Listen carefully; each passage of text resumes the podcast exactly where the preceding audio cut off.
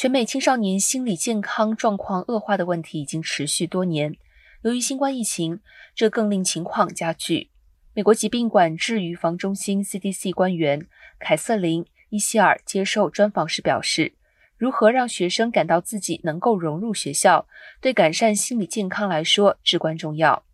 根据该部门本月发布的一项报告指出，去年一月至六月调查全美七千七百零五名公私立中学生后发现。仅有几乎一半的高中生表示，自己曾在过去一年内感到持续性的感到忧郁或绝望。持续性的感到忧郁或绝望定义是感到忧郁或绝望持续超过两周，这段期间几乎每天都为此情绪所苦，而且该负面情绪已经强烈到足以影响到日常生活。